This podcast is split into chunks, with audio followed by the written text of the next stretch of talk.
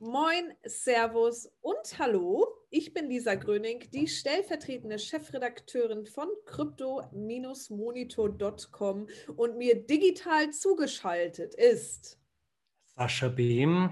Äh, ich bin der Bad Cop, wenn Lisa der Good Cop ist und Chefredakteur der Traffic-Maschine crypto-monitor.com.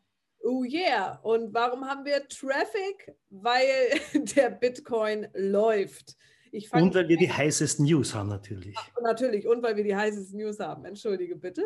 Äh, manchmal bist du halt auch der Good Cop. Ähm, ja, genau. Also starten wir doch direkt einmal mit der Coin-Analyse. Was ging eigentlich ab diese Woche? Also das, die Meldungen überschlagen sich ja quasi. Jede Woche, wenn wir reden, ist wieder was Neues, Tolles passiert. Und wenn ich mir hier so CoinMarketCap angucke, dann liefern die eigentlich schon die Antwort dafür, weshalb der Bitcoin sowas von in den Himmel gestiegen ist in den letzten sieben Tagen. Denn auf Platz 0 steht das Modell 3 von Tesla anscheinend für 31.300 Euro zu erwerben.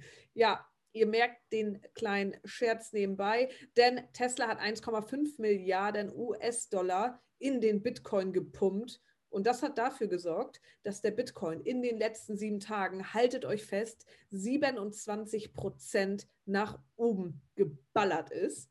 Genauso wie eigentlich fast alle anderen Coins. Also ich habe hier unfassbare Kursentwicklung. Ethereum 7%, auf Platz 4 Cardano haltet euch fest, fast 77 Prozent plus gemacht. Polkadot 27 Prozent. Binance Coin, Gewinner der Woche, 130 Prozent nach oben gegangen. Litecoin 22 Prozent. Und was soll ich sagen? Auch wenn ich weitergehe und vor allem die ganzen kleinen süßen Coins, äh, ja, da geht irgendwie einiges. Vor allem Jota, mein Alltime Classic, mittlerweile auf Platz 25 der Cointabelle 145 Prozent nach oben. Ja, Wahnsinn. Was sagst du zu dem Schachzug von Elon Musk? Naja, spannende Sache. Er hat natürlich wieder mal auf Elon, auf Elon Musk Manier äh, das rechtzeitig auch geleakt. Ähm, entsprechende Kursbewegungen hat das natürlich mit sich gebracht. Ähm, jetzt hat das natürlich auch wieder äh, die, die Gerüchteküche befeuert. Ist Elon Musk äh, Satoshi Nakamoto? Ja, die Frage. Diese Gerüchte hat es ja schon länger gegeben. Ja. Wir haben auch in, innerhalb der Redaktion schon darüber diskutiert. Ich habe Elon Musk einmal bei der South by Southwest in Texas live erlebt. Man muss sagen, ist, da hat er sowas von verstrahlt und planlos gewirkt. Also wenn er so geniale, so langfristige Pläne tatsächlich am Boden bringt, dann ist er ein sauguter Schauspieler. Aber natürlich, es stimmt, die, die Achse 2020 PayPal, 2021 Tesla und das Ganze auf Bitcoin, das wäre natürlich, ich möchte fast sagen, eine, eine Star Wars-Trilogie. Aber eine gute Verschwörungstheorie. um hier mal ein paar Gerüchte zu streuen. Äh, nee, ich finde es interessant. Und ich würde würd ihm das zutrauen tatsächlich. Ich nicht, aber ich glaube nämlich auch nicht, dass, dass äh, ein Unternehmen so, das, das könnte er nicht alleine machen. Und wie wir beobachten, jedes, Unterne jedes Unterfangen, wo mehr als fünf Leute involviert sind, liegt, wird gequatscht, wird nicht konsequent umgesetzt. Also ich lasse mich gerne eines Besseren belehren und, und, und überraschen, dass da ein genialer Plan dahinter steckt. Fakt ist äh, natürlich, dass ein Großinvestor wie Tesla, der mal ganz locker 1,5 Milliarden Dollar in Bitcoin anlegt, schon ein Gamechanger ist, weil bis jetzt, auch, auch wenn jetzt immer mehr institutionelle Anleger, Anleger ihre Finger im Spiel haben, äh, so war es doch bis jetzt immer so ein bisschen ein, ein Hype Ding, was ist, wenn das reguliert wird, was ist, wenn, wenn, wenn der, der Kurs radikal fällt, etc. Natürlich, wie bei jeder Währung, je größer die Player, je mehr Kapital darin gebunden ist, desto träger wird das Ganze und desto verlässlicher wird auch das Ganze. Also man kann eigentlich davon ausgehen, dass, dass, dass da nicht jetzt, Tesla wird nicht so viel Geld irgendwo hinein investieren, das ins Bodenlose krachen könnte. Ich glaube auch weiters, dass der Bitcoin wahrscheinlich sogar einen realeren Wert aktuell hat als die Tesla-Aktie, aber das ist meine persönliche Meinung. Anyway, aber es gibt ja auch andere Leute, die sich mit dem Thema aktiv auseinandersetzen. Oh ja, äh, und zwar gibt es ein bisschen Hip-Hop im Bitcoin-Business, wenn wir das so sagen können.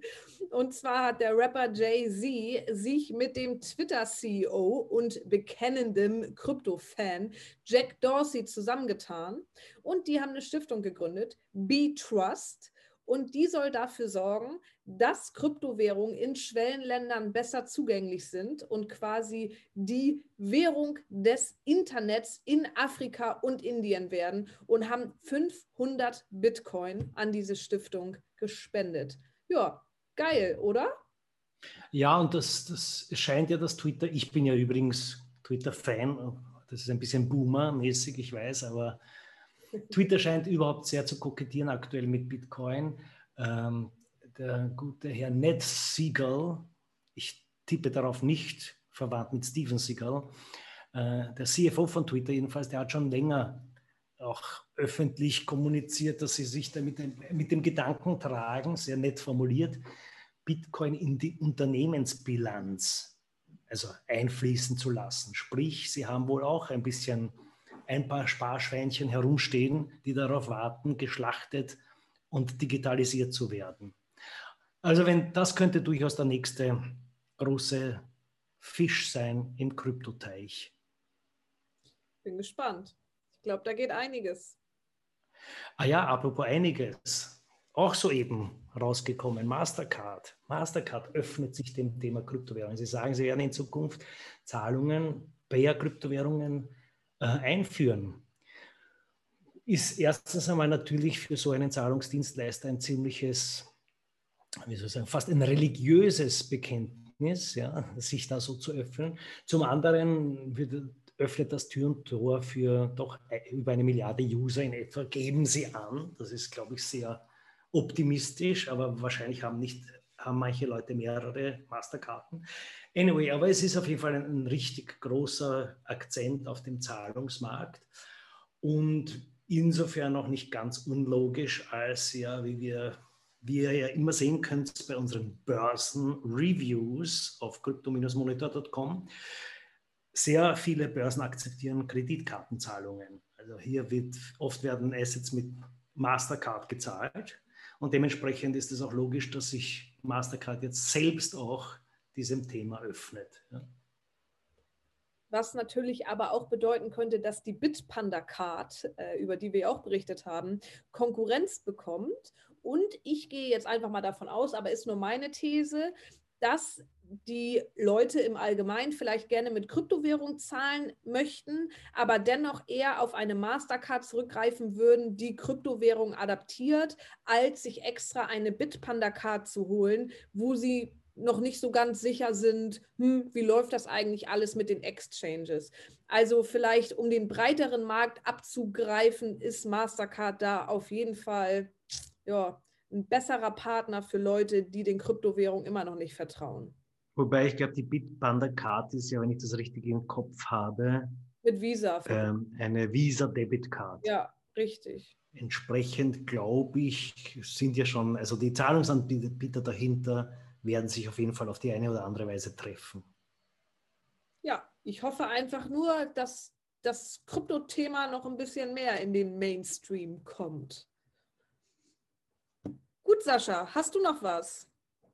Ich denke nicht. Von daher würde ich sagen, wenn ihr möchtet, dann folgt, dann folgt uns gerne auf allen möglichen Social-Media-Kanälen. Facebook, Twitter, Instagram und Reddit und LinkedIn sind wir vertreten. Außerdem könnt ihr natürlich die Push-Benachrichtigungen auf crypto-monitor.com jetzt mit gelaunchter Seite aktivieren. Und ansonsten wünschen wir euch ein tolles Wochenende. Bis dahin.